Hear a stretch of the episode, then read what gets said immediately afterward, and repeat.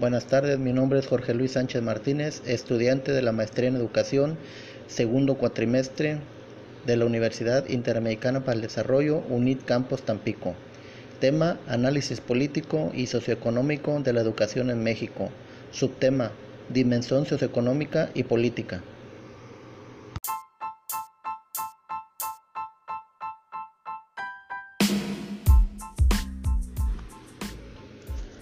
Uno de los compromisos del Estado y la sociedad mexicana es garantizar el derecho a la educación de calidad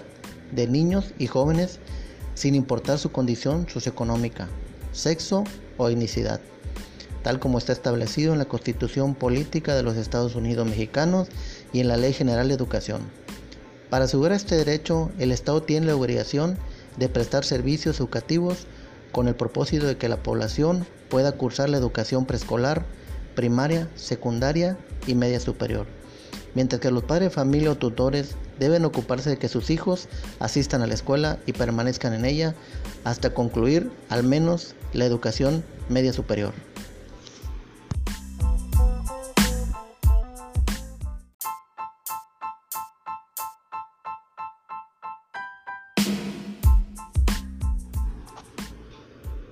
En la educación se presenta un panorama complicado para avanzar en la tarea de construir una sociedad más equitativa.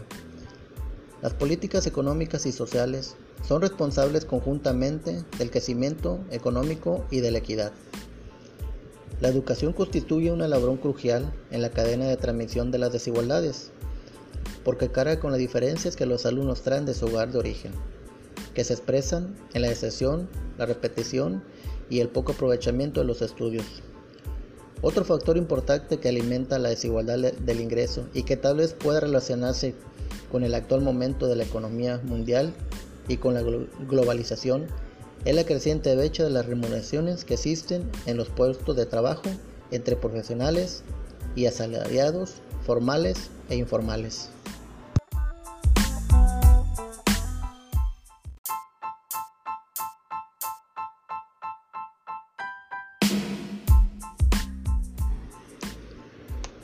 La política educativa como flujo articulado, regulado y direccionado de bienes, servicios y transferencias que se moviliza desde el Estado para garantizar el derecho a la educación de niños, niñas y adolescentes, desde el nivel preescolar hasta su graduación de la educación media superior, según lo establece el artículo 3 de la Constitución de los Estados Unidos mexicanos. La política educativa alude también a la capacidad de los gobiernos para sostener, elaborar estrategias y direccionar la actividad del Estado hacia el logro de los objetivos propuestos.